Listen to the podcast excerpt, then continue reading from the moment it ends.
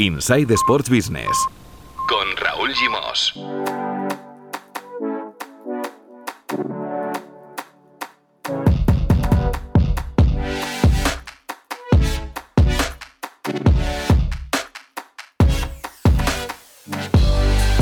Muy buenas, bienvenidos y bienvenidas al podcast de Sports and Life dedicado al negocio del deporte. Ya tocaba, ¿no? Pues sí, era obligatorio y hoy ya os podemos ofrecer un capítulo especial dedicado al desenlace del tender audiovisual de la liga, una noticia que llevamos meses y meses esperando y comentando en este podcast y que por fin se materializó el lunes 13 de diciembre. Movistar y Dazón van a compartir los derechos televisivos de la liga para el territorio español durante las próximas cinco temporadas, desde la 22-23 a la 26-27, ambas inclusive. La factura total asciende a 4.950 millones de euros, 990 millones de euros por temporada, lo que supone un 1% más por año que en los últimos tres años. Vamos a analizar al detalle este acuerdo con nuestros eh, colaboradores habituales, Marcos López y Marven Chen, el director fundador de Tu Playbook. Además, les hemos pedido una columna de opinión a cuatro expertos en Sports Business. Miguel Ángel Hernández, de la newsletter Final Score, Miguel Ángel Moreno, de la agencia F, Estela Santos Mazo, del periódico Expansión, y el profesor de la Universidad de Vic, Xavi Ginesta.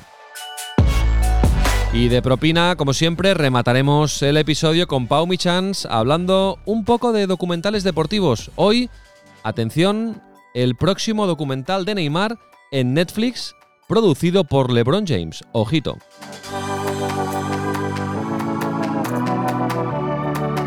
Hola Marmenchen, ¿qué tal? Muy buenas. ¿Qué tal? ¿Cómo estamos? Hola Marcos López. Hola, ¿qué tal? Muy buenas. Bueno, esta semana dejarme, antes de entrar en materia y de hablar de la liga, de Movistar y de Dazón, del tender audiovisual, eh, decirme que, que explique por qué esta semana es especial, por qué hemos cambiado el plan, por qué no ha habido un capítulo el lunes y por qué solo haremos este capítulo esta semana. Primero, porque el tender de la liga merecía un episodio especial como este y aquí estamos para analizar todos los detalles que se saben de esta noticia que saltó el lunes 13 de diciembre hacia las 8 de la tarde.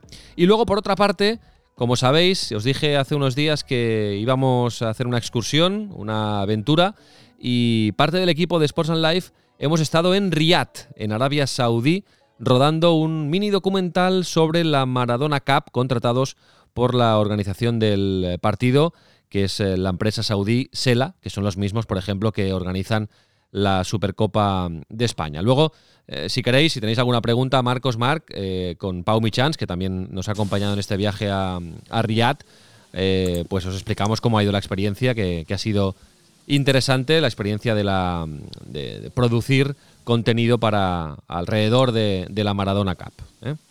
ahí será interesante, Raúl, que nos expliques qué ve Arabia Saudí en el fútbol y cómo lo está montando. Si realmente, oye, eh, si hay mucha gente, si hay mucha expectación con el fútbol, o sea, cómo se vive el fútbol allí, porque realmente es un país que va a marcar bastante la agenda en los próximos meses y años. sí, sí. También tenemos esa sensación. Es verdad que, claro, en cuatro días tampoco te da para, para captar eh, al 100% la, la, la esencia de cómo viven el fútbol, pero sí que es cierto que el país, bueno, ya lo hablaremos, luego, pero sí que es cierto que el país, bueno, para deciros que el, Arabia Saudita tiene un ministerio de deporte y un ministerio de entretenimiento. El ministerio de entretenimiento lo dirige Turki el Sheikh, que es el, propietario del, Almería y que es el brazo derecho de, eh, de, Mohammed bin Salman, que es el príncipe heredero y el número uno del el mandatario número uno del país. Y Turkey Sheikh dirige el Ministerio de Entretenimiento y están construyendo centros comerciales y organizando eventos de todo tipo, culturales, eh, artísticos y deportivos, eh, para, pues bueno, por un lado para blanquear la imagen del país, eso es obvio, es un país que está en plena transformación, y luego también pues para, para situarse en, el mapa y todo esto forma parte de una estrategia pues para, para igual que han hecho otros países de, de la zona, del Golfo Pérsico, como Qatar, Dubái o Abu Dhabi, pues Arabia quiere seguir un poco también esa estela. Pero bueno, luego hablaremos de, Arabia Saudita, de esta expedición de Sports and Life a la Maradona Cup. Ahora vamos a hablar del tender de la liga porque eh, eh, Marcos, ya tenemos todos los datos o buena parte de los datos y de las cifras para explicar eh, pues qué ha decidido la liga. Y lo que ha decidido Marc es que compartirán los derechos para los próximos cinco años, hasta la 26-27, Movistar y Dazón, que bueno, tampoco ha sido una gran sorpresa porque era uno de los escenarios que siempre habíamos contemplado, ¿no? Sí, yo creo que, ha de hecho unos escenarios favoritos por, por, la liga, que era la idea de tener un Movistar, un Dazón, y es verdad que la guinda era un Amazon por ahí, por ahí rondando, pero yo creo que, lo más importante es el importe y la duración. O sea, esa revalorización de un 1% eh, bien, o sea, no es la leche, pero Javier te va siempre a la de un 2%, por lo tanto, eh, ya él sabía que no iba a ser una gran revalorización de los derechos, pero sobre todo tener cinco años de estabilidad mientras se acaba de ver hacia dónde va todo el modelo televisivo del deporte y después ese ver hacia dónde va el modelo televisivo del deporte, por primera vez vas a estar con una OTT en un momento en que el consumo del streaming ya está sentado. En 2015 Bein Sports ya lanzó una OTT con todo el fútbol español. Pero es verdad que en ese momento la cultura de la OTT y la adopción de este tipo de consumo no estaba tan consolidado como lo puede estar ahora con, con. Por lo tanto, por un lado, te has blindado la estabilidad que te da un Movistar, al tiempo que ya empiezas a jugar y a coquetear un poco con la idea de ir directamente tú a por el, a por el consumidor. Yo creo que el gran interrogante que queda por resolver es si habrá acuerdo entre Telefónica y Dazón para compartir los derechos, que eso es algo que hoy no, no sabemos. Yo creo que si la liga ha adjudicado en primera ronda es porque en el plan de negocio que han presentado las dos ya se incluye esa opción de compartir derechos y por lo tanto que Movistar y Dazón den 10 partidos por jornada es decir, perdona Marc, esto sería, digamos, eh, la vía Fórmula 1 MotoGP, que se puede ver tanto por Dazón como por eh, Movistar. Totalmente, es la misma forma, yo creo que es que van a hacer eso y que de hecho eh, seguramente y, habrán pactado el cómo iban al, concurso. Eso, oye, yo voy a por esto, yo me quedé este lote, porque a, Movistar el tener esas, esas tres jornadas lo que le permite es que todo aquel que sea fan de Barça, Madrid, Atlético, Betis, Athletic Club y Valencia, que son de los clubes más seguidos aquí en España, si lo quieren ver todo y lo quieren ver todo en casa, siempre van a estar en Movistar. Porque están esas tres jornadas que van a estar sí o sí en Movistar únicamente. Porque esto, vamos a explicarlo bien, eh, Marc, el acuerdo es eh, cinco partidos cada jornada para Movistar, cinco partidos cada jornada para Dazón, pero hay tres jornadas, de las 38 jornadas, hay tres jornadas que se queda en exclusiva Movistar. Y no solo eso, sino que esas jornadas, los equipos que has comentado, los equipos más grandes, jugarán entre ellos. Exacto, es una jornada en octubre, una jornada en diciembre y una jornada en marzo-abril. Y son tres jornadas en las que realmente habrá partidazos. O sea, serán jornadas en las que tendrás tres o cuatro partidos de aquellos de, querer verlos si eres muy futbolero. Por lo tanto, la única opción que tendrás para verlos es estar en Movistar. Aunque lleguen a un acuerdo Movistar y Dazón, ¿esas tres jornadas solo se verían en Movistar, crees? Sí, porque yo creo es el, para mí ese es el blindaje que se ha sacado Movistar para querer compartir derechos con Dazón porque al final es, oye, hay 10 partidos que los vamos a dar los dos, y si lo da Dazón, Dazón puede llegar a un acuerdo de sublicencia con, pues, con un Orange, con un Amazon, con un Vodafone, etcétera. Pero esas tres jornadas yo creo que Telefónica debe haber calculado por los datos internos que tenga de cómo consume su, su abonado, que con esas tres jornadas puede proteger un poco la, la posición y que no habrá tanta gente que se dé baja de Telefónica para irse a, a Dazón. Em, por lo que tú sabes, Marc, em, ¿cómo, ¿cómo se reparte el gasto? Es decir, imagino que Movistar, al tener esas tres jornadas en exclusiva, de los 990 millones por temporada, paga, paga más que Dazón.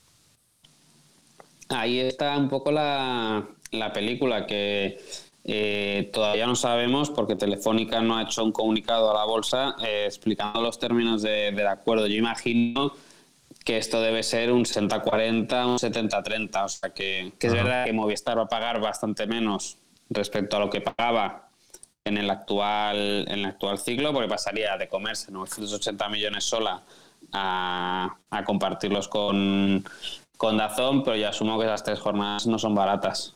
Ajá. En, el acuerdo Movistar-Dazón, en cualquier caso, también eh, Movistar tendría que compensar a Dazón, ¿no? Bueno, al final reciprocidad. Yo te doy 5, tú me das 5. Es apelo, ¿eh? eh seguramente, seguramente, habrá algún ajuste de, oye, yo cada suscriptor que, que te lleve nos pagamos X. Aquí hay que ver cómo se calcula el, importe, el, importe mínimo, que esto en su día pasó con Bain. Que la gran pelea es que Bain en su momento creó el canal, creó Bain la liga, y luego la pelea con las telecos era eh, el, mínimo garantizado. O sea, tú, independientemente de cuánta gente te contrate el paquete de fútbol, cuántos abonados mínimos me vas a pagar por tener ese canal en tu, en tu oferta. Yo creo que eso debe ser lo que van a estar negociando estas semanas antes de anunciar más detalles en concreto y, y sobre todo recordar que hasta el 20 de diciembre hay tiempo para alegaciones, tiempo para que alguien pueda impugnar y, y demás, porque una de las grandes sorpresas ha sido que Telefónica ha ido a cinco años, cosa que en teoría algunos decían que no iba a poder hacer y que la CNMC solo iba a permitir tres años. Ha pujado por cinco. Eh, vamos a ver qué pasa, yo no creo que haya nada, pero que bueno, que la, gran incógnita es el, reparto de costes y si realmente va a haber o no ese acuerdo de, de compartir los derechos entre la zona y Telefónica que yo insisto, si la liga ha aceptado esta oferta, quiere decir que en el plan que les han presentado ya se incluye esta opción. Hay más preguntas, hay más preguntas que vamos a ir respondiendo, mm. como por ejemplo, eh, preguntas muy prácticas, ¿eh? ¿Eh? ¿Quién va a tener prioridad de elegir los partidos? Porque cinco son para Movistar, cinco son para Dazón. Y ahora hablaremos de la producción, ¿eh? que también me parece una cuestión muy interesante. Por lo que yo sé, em, esto va a ser una semana el partido número uno lo elige Movistar, el 2 Dazón, el 3 Movistar y así sucesivamente. Y a la siguiente semana, pues empieza, empieza Dazón, luego Movistar, luego Dazón, luego Movistar. ¿Eh? Esto es así, ¿eh, Marc? Esto es así, luego cada uno tiene un clásico. Correcto. En principio, el primer clásico, a mí me han dicho que se lo ha quedado Dazón. Eh, o sea, el primer clásico lo daría Dazón, el segundo lo daría Movistar. Y, y ya está, esas son las dos únicas. Y luego el partido en abierto, que es verdad que van a poder dar los dos, por lo tanto, ya es un producto que en el tender del partido en abierto va a estar muy diluido y va a tener muy poco valor porque si ya también se va a dar en la televisión de pago, pues en abierto no va a querer ver. Claro, no, hoy, hoy leía al compañero Fermín de la Calle en el periódico, corresponsal en Madrid, que explicaba que quizá Dazón hace como con la Champions femenina y ofrece ese partido en YouTube. Sí, no, no, sí, la, cosa es que, porque por eso, o sea, cuando sale la liga el tender del partido en abierto, quién va a querer realmente un partido que, ya lo va a tener todas las televisiones de pago e incluso Dazón, que para sus, lo que tú dices, lo que contaba Firme en su artículo de hoy, eh, que Dazón para sus emisiones en abierto obligadas va a utilizar va a utilizar YouTube. Por lo tanto, realmente que la liga yo creo que también es lo que quería, ¿eh? porque la liga del partido en abierto siempre ha considerado que es una anomalía que le obliga a la ley y que no le gusta, pero que es un concurso el del partido en abierto que va a tener muy poco valor, porque yo si soy televisión española, soy Gol, ¿qué oferta puedo hacer por un producto que ya tienen dos televisiones más? Bueno, hay más preguntas, pero antes vamos a escuchar a Marcos López, eh, una valoración general, Marcos, y si tienes alguna pregunta o alguna respuesta para lanzar, adelante. Sí, mi pregunta es más de consumidor que de, que de periodista. Eh, es decir, eh, ¿qué tiene que hacer un aficionado que a partir de la próxima temporada, eh, recordemos que esto empieza en, la Liga 2022-2023, si se tiene que suscribir a una o a las dos plataformas, que creo que eso es lo que ahora mismo, como muy bien nos explicaba Marc, no se puede saber porque todavía no sabemos el acuerdo que van a llegar Movistar y Dazón y Dazón y Movistar. En el fondo, para mí, eh, el gran cambio es que ya está entrando el fútbol español, la Liga Española, como entró la Premier en su momento, como ha entrado la Serie A ya con Dazón, como ha entrado también en Francia con Amazon, está entrando en el nuevo escenario televisivo. Es decir, ya no es solo una plataforma de pago, sino que es una OT y que esa es la estabilidad que le da este megacontrato. Estamos hablando de 4.950 millones de euros. Estamos hablando de una auténtica fortuna, teniendo en cuenta cómo está la industria ahora mismo por todo el tema de la pandemia, ¿no, Marc? Sí, y, sobre todo es, eh, y es el reto, ¿eh? o sea, que ahora por fin podemos saber cuánta gente realmente quiere pagar por el fútbol. Exclusivamente por el fútbol, porque hasta ahora para tener fútbol tienes que tener una telecos, o sea, tienes que tener las líneas del móvil, que es algo que ya de si necesitamos, tienes que tener la DSL, que es algo de por si necesitamos, pero ahora vamos a poder cuantificar cuánta gente quiere, quiere el fútbol y para mí una cosa muy importante que, que antes no lo he comentado, es el tema de los datos. O sea, ahora vivimos en esta era del dato, dato, dato, dato, de cómo, de oye, cómo consume nuestro lector, no Marcos, somos periodistas o tal. Eh, ahora la liga por fin va a poder saber cómo es el consumidor del, del fútbol español, porque MotoGP en su momento, cuando saltó a Dazón, uno de los argumentos era el tener más datos y más información de cómo se está consumiendo MotoGP. Por lo tanto, aquí la liga con Dazón va a tener más datitos de cómo, de cómo funciona. Yo creo que la Premier sí va a seguir estando muy lejos. y yo creo que, es absurdo. ¿eh? La gente que quiere comparar y en redes era, era un caradero de la liga todo mal, comparas con la Premier los datos, tal. Joder, es que la Premier es que primero es un mercado doble de grande. Es que la capacidad de la industria que tiene la Premier no la tiene la liga. Y, es, es, es, eh, aquí estamos locos por el fútbol, pero en Inglaterra es otro, es otro nivel, es, es cultural. Pero por eso, no, y la cultura del pub, los derechos del canal de, bar es, muy, es mucho más caro. Y, luego, perdona, en, la oferta de ocio. En España tienes una oferta de ocio que mm, sobrepasa el mundo del fútbol. En Inglaterra es, más, pues, reducida. Entre escuchar, el, entre escuchar el podcast o ver el partido. Esto en Inglaterra no lo tienes. Exacto, por ejemplo. No, sí, que hay podcast también. No, pero, pero es que yo creo que y que nunca vas a poder superar a el mercado local. Mm. Porque es el de grande, la gente está más acostumbrada a pagar por el contenido, que este va a ser un reto, el, ver qué precio marca Dazón para, para ver el fútbol. O sea que que yo creo que como país también va a ser. es otra de las preguntas, ¿eh? Sí, porque, por ejemplo, creo que en Italia, si no me equivoco, Marc, eh, donde ya hacen partidos de, de, la Serie A, subió el precio a 29,99. En Italia son 29,99. En Alemania, donde tienen solo una parte de los derechos, son 15 con, son 14 con, con 99. Pero es que ojo, porque Dazón el año que viene tiene la Liga, pero es que tiene la Premier, tiene Fórmula 1, tiene MotoGP, tiene Euroliga, tiene boxeo, o sea que, que es, un, es una TT deportiva, pero con. Copa del Rey. La Copa, mm. pero con un nivel de contenido premium que, cuidado. Entonces, yo quiero ver eh, en qué punto estiman ellos que es un importe suficientemente alto para ellos para compensar la inversión, pero suficientemente bajo como para que en España no nos volvamos como lo de siempre, de que caro el fútbol, esto es un robo, mm. que, que, ahora me lo pones. Ayer Dazón hizo un, no sé si fue un error humano o fue un error para que se hicieran las pertinentes capturas y hacer un poco de sondeo de opinión. Pero ayer actualizaron el precio en la web de 99 euros al año a 149.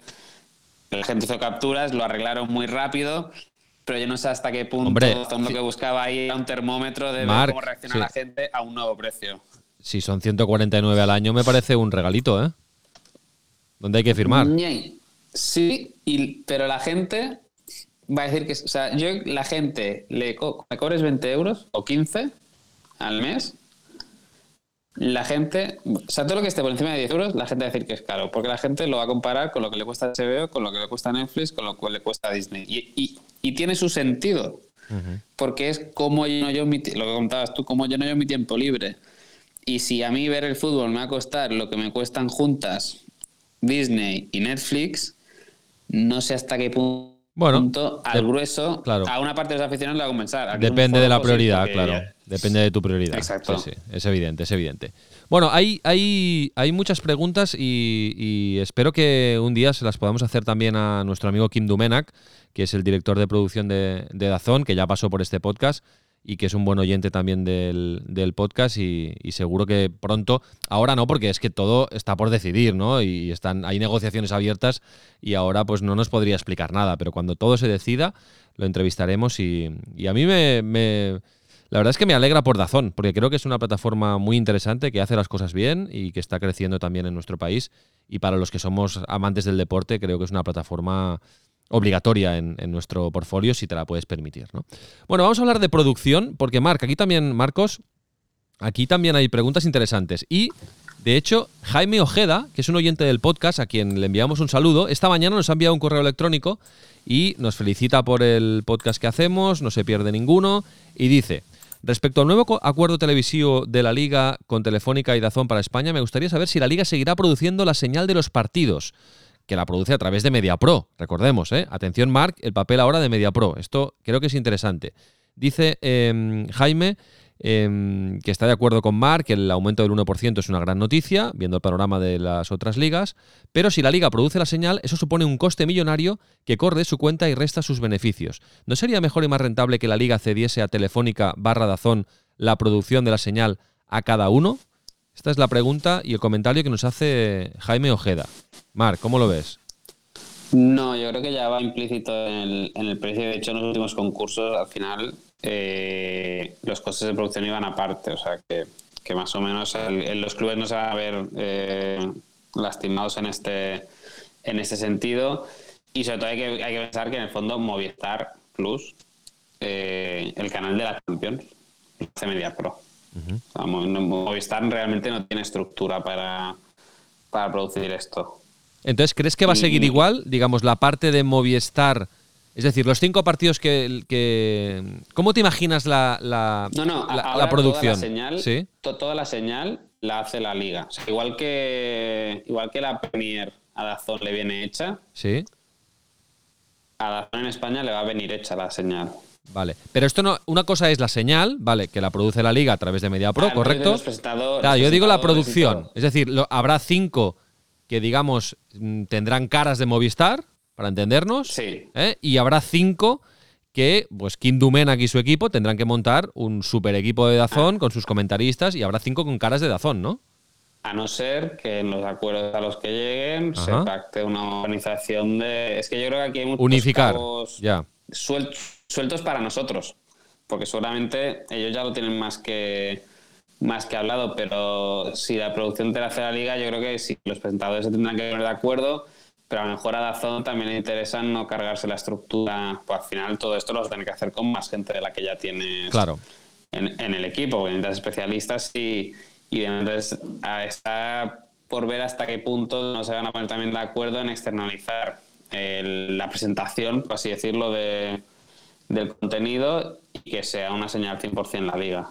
Claro, y Jaime también nos hace otra pregunta, dice, ¿va a mejorar la oferta de contenido para las emisiones, programas previos y post para los partidos, más equipos de comentaristas, tal? Hombre, yo estoy convencido, estoy convencido yo creo que ese producto, perdona Raúl, ese producto hay que cuidarlo, hay que mimarlo, es un producto premium, estamos hablando de, la Liga Española y tanto Movistar, que ya lo hace, como Dazón, que me imagino que lo hará porque es una ventana abierta a nuevos consumidores, a nuevos clientes, eh, no limitarte solo al partido, porque creo que es mucho más importante eh, darle un envoltorio de contenido eh, de reportajes distintos, de reportajes nuevos, antes y después del partido. De, hecho, eh, Dazón ya lo hace. Con, las motos, por ejemplo, hacen mucho contenido. Correcto. Porque ellos tienen los derechos del mundial y han hecho mucho contenido de motor en su canal.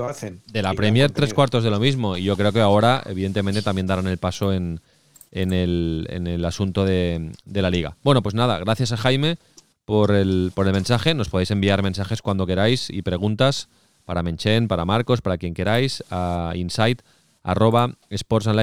y también a través de Spotify. Ahora permite la. Si escuchas el podcast a través de Spotify, nosotros normalmente colgamos una pregunta y allí también nos podéis dejar comentarios y nos llegan y los, los eh, pasaremos evidentemente por, por, eh, por, el podcast. Bueno, a ver, ¿nos queda alguna pregunta en el aire? Sí, a ver, yo tenía por aquí apuntado y ahora vamos a escuchar a, los cuatro expertos que también hoy han querido compartir su opinión con nosotros. Marc, el, el panorama televisivo de la liga queda bastante definido para los próximos años, porque tiene ya adjudicados los derechos en España. Luego, a nivel internacional, ahora nos actualizas, pero recordemos que en Estados Unidos hay un pacto con Disney y ESPN por 8 años a 150 millones por temporada, que esto mejora mucho las cifras anteriores. Em, ¿Qué faltaría aquí por adjudicar? diversos territorios, ¿no? Imagino, de tanto de Europa como de Asia, como de quizá de América Latina realmente lo grande ya lo tienes, lo tienes resuelto, porque ya Estados Unidos lo tienes a ocho años con, con ESPN, tienes a ocho años también eh, Centroamérica, pero básicamente México, también con, con Sky, con Univision y, y Televisa. Y luego ahora te quedan algunos mercados como Reino Unido y algún país europeo, pero que tampoco son, son relevantes en cuanto a ingresos porque eh, los ingresos de las ligas, grandes ligas europeas en otros países europeos que no son el suyo, perdón, han ido cayendo de manera importante en los últimos, en los últimos años. India ya lo adjudicaste a, a MTV. China ya tienes un acuerdo con, con DDMC, por lo tanto, eh, grandes contratos por, por asignar, digamos que la liga ya lo tiene todo bastante bien atado. y, o sea, no, para la liga ha sido como un mes bastante grande este. Sí, sí. Y oye, em, sí, sí, ahora te preguntaré por CVC, ¿eh? eh, de, aquí un, de aquí un rato. Em, ¿Qué falta por, por adjudicar? Porque claro, se han, se han adjudicado, digamos, los derechos de la primera división. Eh, pero decías ahora, falta el partido en abierto. Falta, por ejemplo, la segunda división, ¿no? Faltan, faltan detalles, ¿no? Cositas todavía. Sí, la liga decidió separarlo para, ver cómo respiran con la primera división antes de ver qué hacían con, con el resto. Entonces queda por adjudicar la segunda división, que recordemos, ahí hay un negocio de 35 millones de euros, que es lo que actualmente paga Movistar por esos derechos. Y luego queda el, paquete del partido y los resúmenes en abierto. Que yo asumo que ahí la liga va a intentar hacer un paquete para intentar maximizar un poco el, valor de ese, de ese lote y luego una cosa que tiene poco valor, es poco, no, más que poco valor y trascendente es que son los clips digitales, que en el fondo esto lo compran todos los medios de comunicación, especialmente los deportivos, que ahí asumo que todos seguirán pasando por caja para poder tener los resúmenes. Muy bien. Bueno, aquí al final, para resumir, eh, quizá lo más destacado sería que podía haber entrado Dazón, pero finalmente no, no ha entrado Dazón. Y luego también te quería preguntar por lo que publicasteis en tu playbook unos días antes, que era que Releven también estaba ahí moviendo la cola. Y seguramente ha ayudado a que las ofertas de Dazón y, Movistar pues al final hayan, hayan sido más generosas. Sí, al final Releven era un poco el caballo de Troya que, que metió la liga en el, en el tender, porque al final es su socio audiovisual o su socio comercial o para todo en, Estados Unidos y México, ha sido un actor crucial en la revalorización de los derechos en esos dos mercados. Y yo creo que el simple hecho de que hubiera la amenaza de que si las ofertas de los operadores que todos esperábamos no eran suficientemente altas, podía pasar que Releven se quedara con todos los derechos, la liga creara su canal corporativo, por lo tanto estuvieran un poco a merced de lo que marcara la, liga. Yo creo que jugar muy bien las cartas, todos, tanto para tanto la jugada como filtrarlo para, para que esto llegara, porque fuimos varios medios los que los que lo sacamos, que, que entiendo que había una estrategia por ahí detrás de decir que, oye, aquí estamos y venimos con, con mucho dinero. Yo no creo que, influyera en exceso en las ofertas finales que se presentaron el lunes, pero, pero ya ves eh, hacia dónde la liga ha ido apuntando todo, que es a que en algún momento u otro la liga volará en solitario y la liga venderá sus suscripciones a los consumidores. Mm. Oye, Mark, y una última cosa. Em, no, no, no ha salido para nada el nombre de Twitch, ¿eh? de esta plataforma que bueno, ya ha hecho sus pinitos, ya a través de grandes streamers como Ibai Llanos, ya han eh, ofrecido partidos en directo y en exclusiva de la Liga Española. Bueno, ¿crees que todavía puede tener alguna, alguna chance? No sé, igual los partidos en abierto, ¿puede, ¿puede jugar algún papel en los próximos años? No, yo creo que, que sobre todo Twitch tendrá un papel en el partido en abierto, pues lo que venía haciendo Gol, de meterle un partido de vez en cuando con streamer condiciones, jugar, etcétera, etcétera, etcétera. Pues al final, eh, en Twitch, con, el, con un partido en directo es muy difícil que le saques que le saques valor. Otra cosa es que te tomes en serio el crear contenido específico para, para Twitch, que yo creo que es otra que es otra película, pero el fútbol la gente cuando quiere ver fútbol lo quiere ver en, en televisión, incluso con comentaristas eh, pues, más tradicionales, por así, por así decirlo, pero al final que quiere ver que es un partido en abierto, que sea un Betis eh, Cádiz, eh, no todos son fans de, de Ibai o del segmento streamer, por lo tanto, si te vas a Twitch tiene que ser con una oferta de contenido que sea muy distinta a la, del partido tradicional. Venga, va, vamos a completar eh, la opinión de Marcos López y de Marmen Chen con cuatro voces más. Por este orden vamos a, oír a mm, Estela Santos Mazo, periodista especialista en el negocio del deporte del periódico Expansión, del periódico económico Expansión, Miguel Ángel Moreno, especialista también en Sports Business de la agencia EFE, Miguel Ángel Hernández, colaborador de este podcast y autor de la newsletter Final Score, sobre también el negocio del deporte, y también escucharemos al profesor de Sports Marketing de la Universidad de Vic, Xavi Ginesta. Venga, más voces opinando sobre el tender de la liga. El acuerdo de la Liga con Telefónica y Dazón me parece positivo por tres motivos. El primero, porque los derechos se revalorizan un 1%, si bien con el pequeño matiz de que no es el precio 100% eh, comparable respecto al acuerdo anterior por la imputación de determinados costes a, Telefónica. Pero es positivo por el segundo motivo, porque España escapa de la deflación generalizada de las grandes ligas europeas en el valor de los derechos. Han bajado en Francia, en Alemania y en Italia, y en la Premier están estancados por la renovación del acuerdo anterior. Y en tercer lugar, porque este acuerdo parece caminar hacia la ampliación del número de abonados. La Liga está obsesionada con cambiar el modelo de distribución y este acuerdo podría ser beneficioso para ello. Pero para que esto suceda eh, debe de pasar algo y entro a las tres incógnitas. La primera, tenemos que ver cómo se reparten Dazón y Telefónica exactamente los partidos si, si son subprecios y en su caso si el usuario lo va a pagar y si en eh, Telefónica al usuario de Movistar le convence los partidos que tiene. En segundo lugar, esperemos a la resolución de competencia para que permita a Telefónica realmente emitir eh, los partidos en, los dos últimos años del ciclo de cinco. Y eh, por último, habrá que esperar a ver qué pasa con Oreca, con la segunda división, con los tender pendientes, para confirmar que España es capaz de la deflación.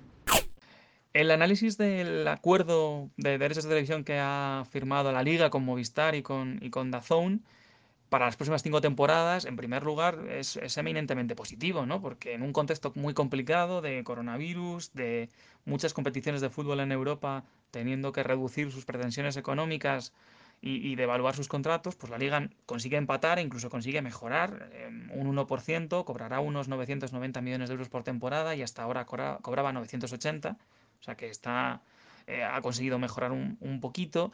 Está por ver qué ocurrirá con el canal Oreca de bares y restaurantes y con el partido en abierto, pero bueno, hasta ahora con todo, la liga cobraba 1.100 millones y no debería de, diferir mucho de esa, de esa cantidad por temporada. En cuanto a los ganadores, Movistar y Dazón, es verdad que la sensación que da es que es muy similar el esquema al que ya teníamos, porque Movistar hasta ahora estaba en exclusiva y Dazón se ha convertido en socio de Movistar.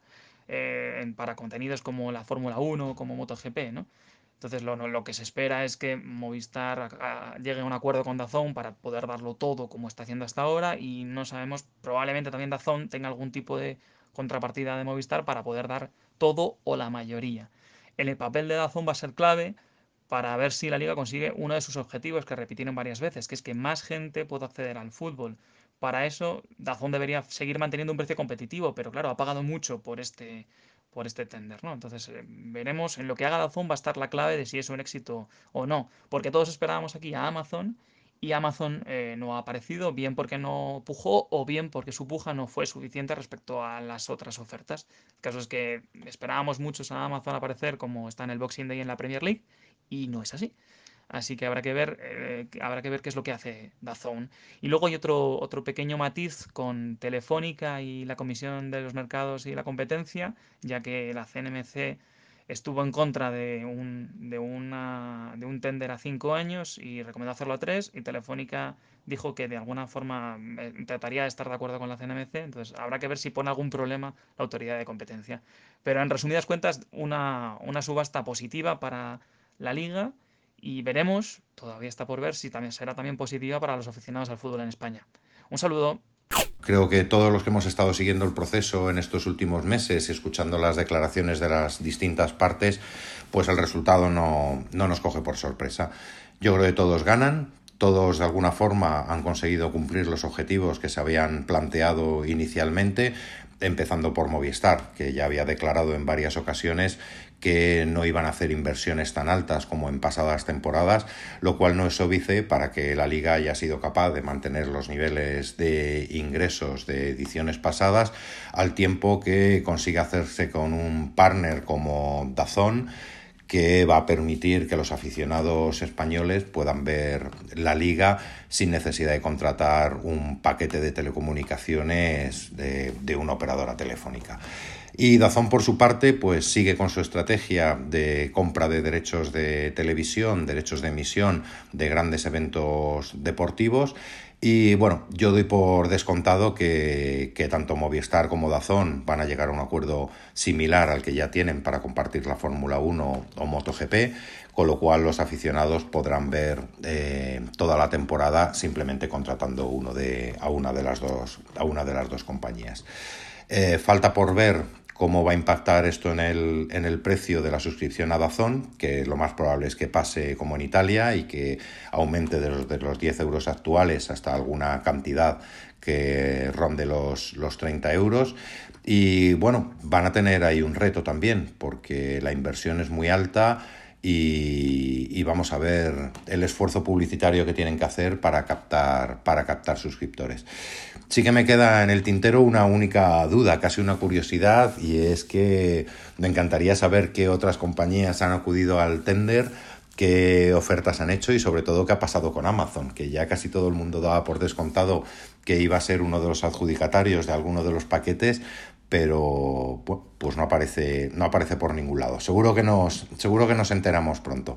Eh, hablar de fracaso o no, eh, o de éxito o no de eh, la venta de los derechos audiovisuales del fútbol español por parte de la liga, yo creo que es un sinsentido, sobre todo teniendo en cuenta que cada una de las competiciones ha tenido que afrontar, en primer lugar, la crisis del COVID-19 de una manera muy diferente en función de su histórico, de la actual estructura de sus mercados audiovisuales.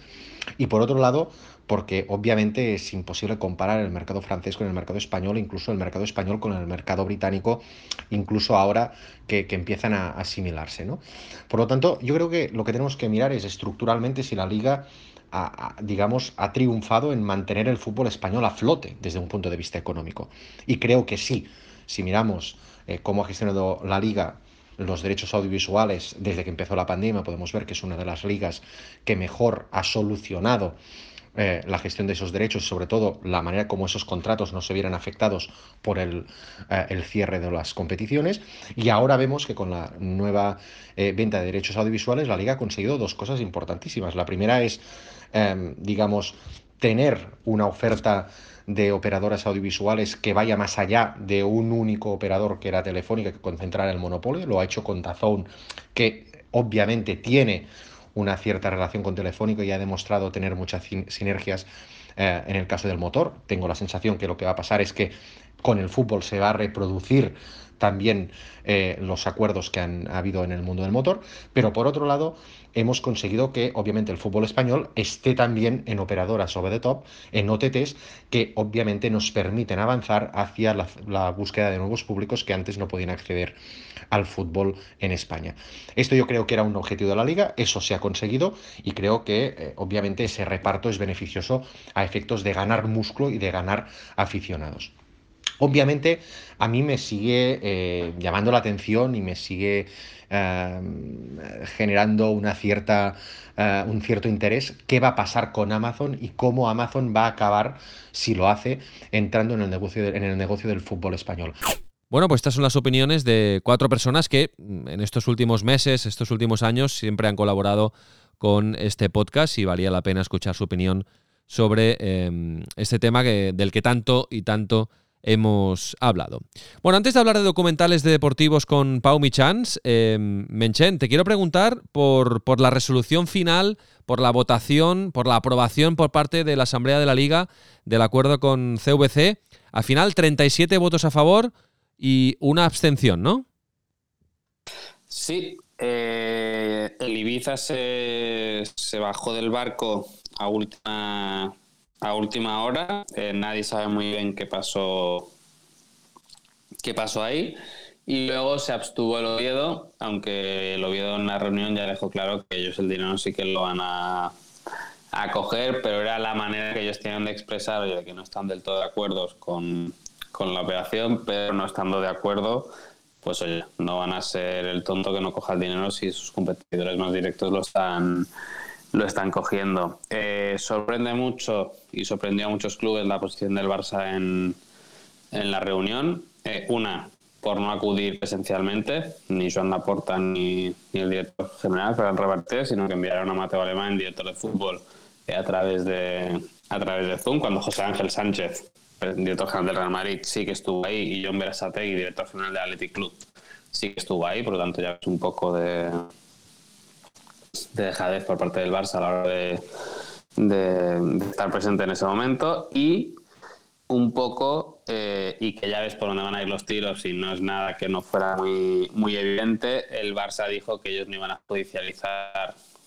este, este contrato y que su voto en contra eh, se debía estrictamente a razones económicas y no legales. Por lo tanto, ya ves que hay un primer paso de los ahí eh, para deshacer esa extraña alianza con, con el Real Madrid. Lo hizo el mismo día que en el Senado se aprobaban definitivamente los presupuestos generales del Estado que liberaron a la puerta de, de los avales. Y por lo tanto aquí es esperar a ver qué día el Barça nos sorprende diciendo que entran en el acuerdo de la Liga en las mismas condiciones que el resto, aunque aquí van filtrando que se están intentando modificar las condiciones, si todas las con CBC y con la Liga, el mensaje es el mismo. Aquí todos pasan por el mismo aro, con las mismas condiciones, no va a haber intrafamilidad para nadie o sea que no descartes el escenario de que el Barça pueda acabar firmando con CVC, porque claro, le ofrece un dinerito que estando como está el Barça, pues eh, es difícil de rechazar.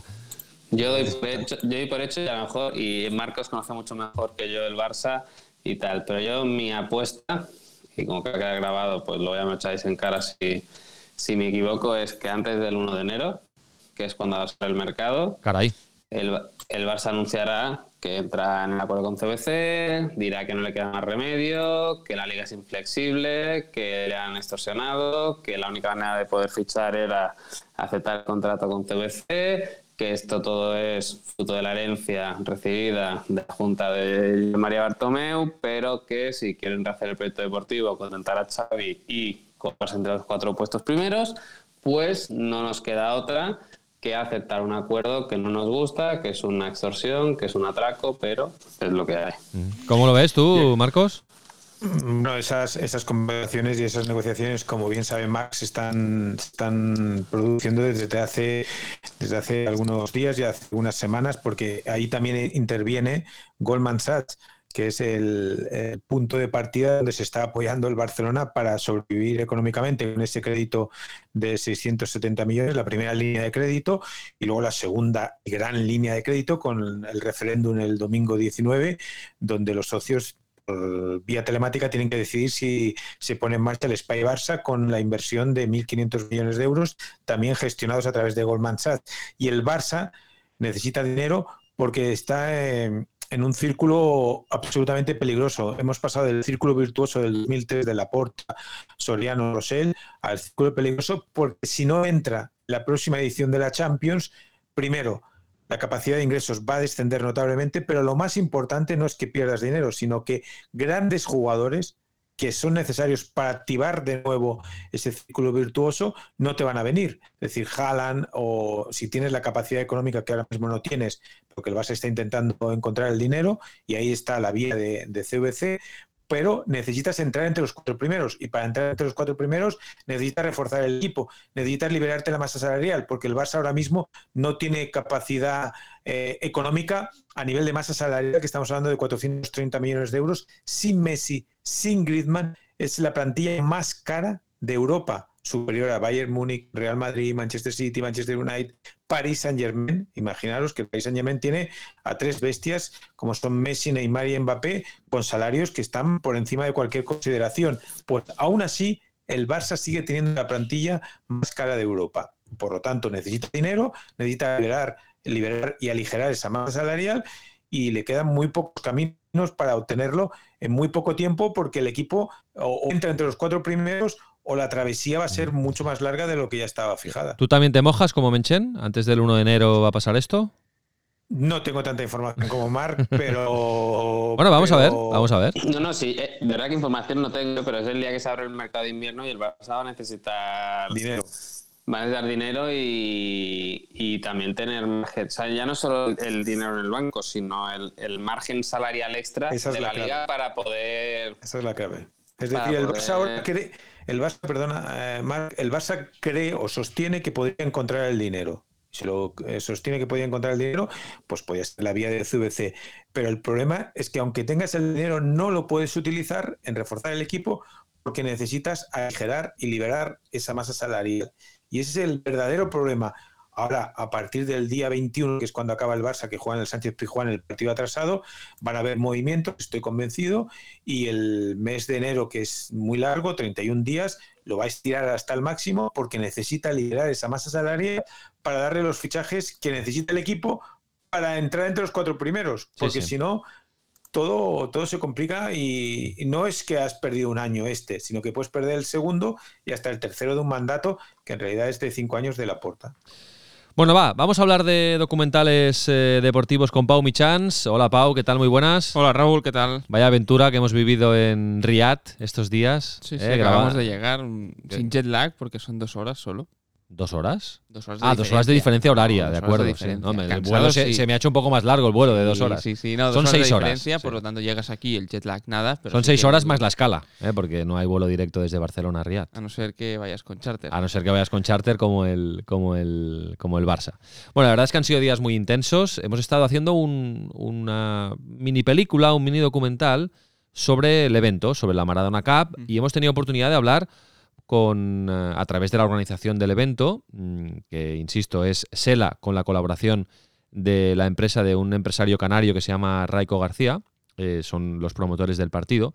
Y hemos tenido oportunidad de hablar pues, con eh, el entrenador de Boca Juniors, Marco Rojo, jugador de Boca Juniors, con Xavi Hernández, entrenador del Barça, con Dani Alves, que justamente ayer debutaba, con Dalma Maradona, la hija de Diego Armando Maradona, que también estaba en Riyadh junto a su hermana Janina y a su madre Claudia Villafañe, em, con Lalo Maradona, uno de los hermanos de, Diego Armando Maradona, que jugó en el Granada, por ejemplo, en los años 80. Eh, y bueno, con algunas viejas glorias, ¿no? Ex compañeros de, Maradona en el Barça, como Julio Alberto, como eh, Víctor Muñoz, como Pichi Alonso. También hablaremos con, con Joan Gaspar, para, para, con Quique Guas, bueno, para saber un poco cómo fue el, pase de, Boca Juniors al Barcelona con José María Minguella. Bueno, haremos una, una peliculita, ¿eh? no, es un corto tampoco, pero tampoco es un largometraje, pero haremos un mini documental desde la productora que tenemos en Sports and Life sobre, sobre la Maradona Cup, que se disputaba por primera vez en,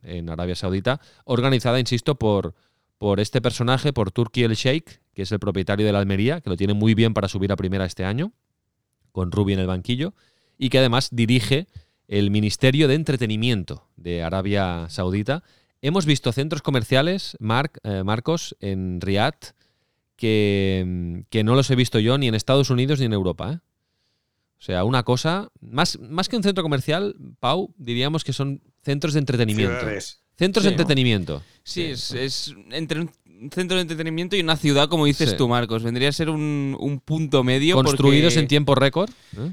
Realmente es una pasada, es enorme, eh, hay de todo. Estamos hablando del Boulevard Riad, sobre todo, ¿eh? que es el, más nuevo y el, más famoso ahora mismo. De hecho, nos decían que unas 50.000 personas al día pasan por allí, se tiene que pagar una entrada para, poder eh, entrar dentro y está la entrada entre los 30, unos 30 dólares, nos comentaban.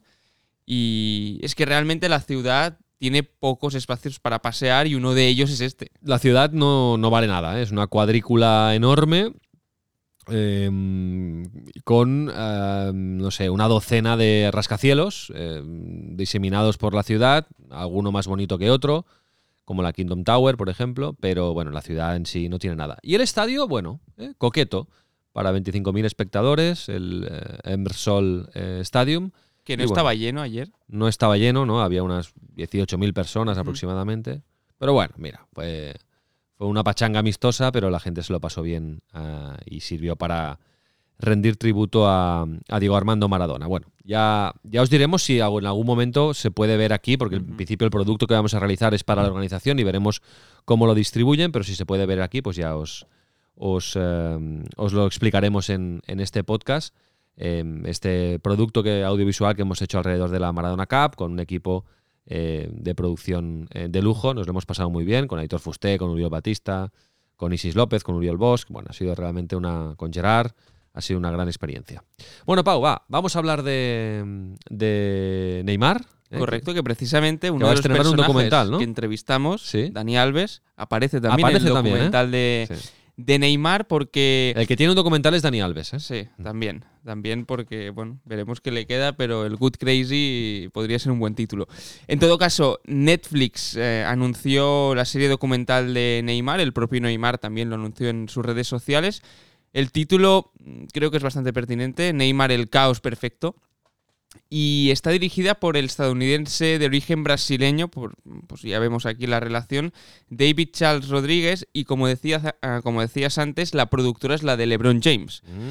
Por lo tanto, aquí vemos el músculo que tiene este documental, no solo por el personaje, sino por quién hay detrás. Menchen siempre ha estado muy atento a las producciones de la, de la productora de LeBron. ¿Cómo se llama la productora?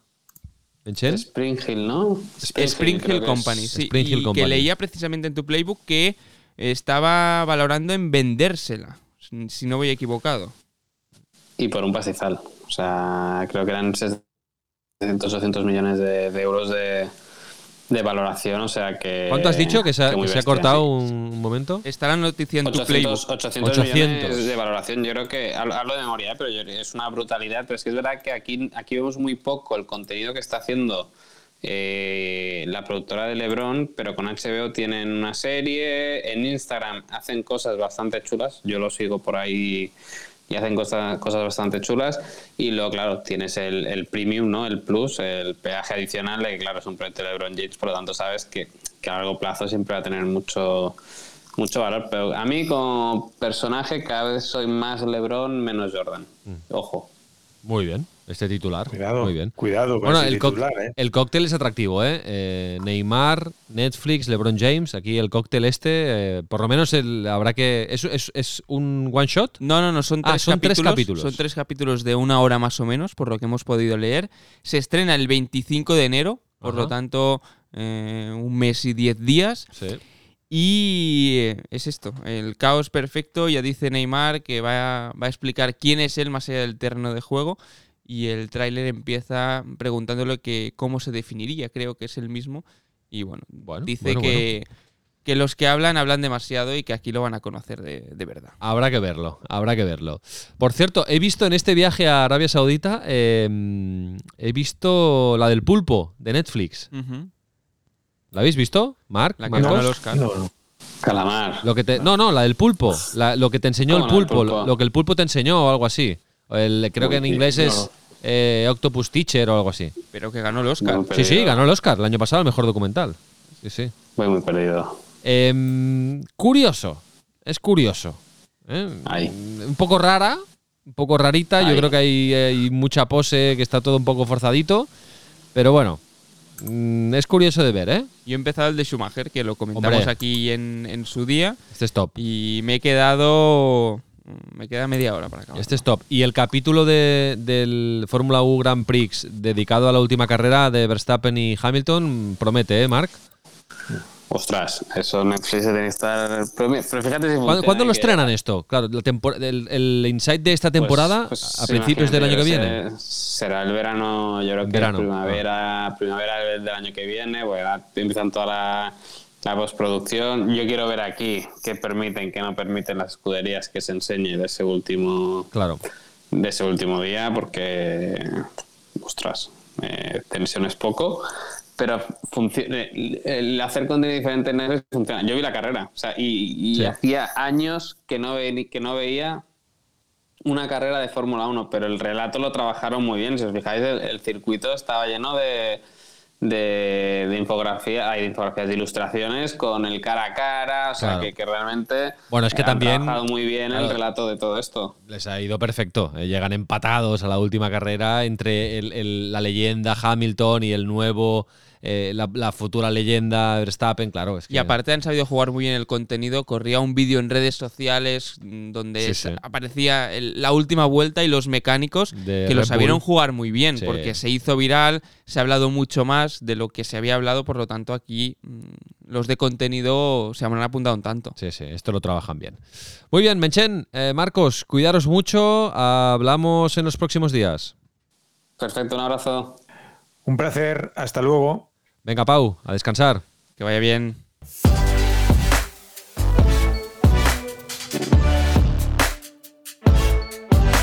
Inside Sports Business. Un podcast de Sports and Life.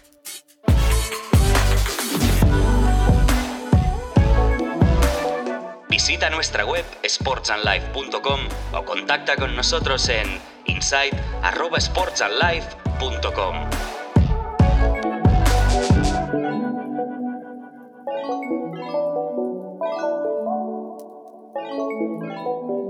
Nice to be in orbit.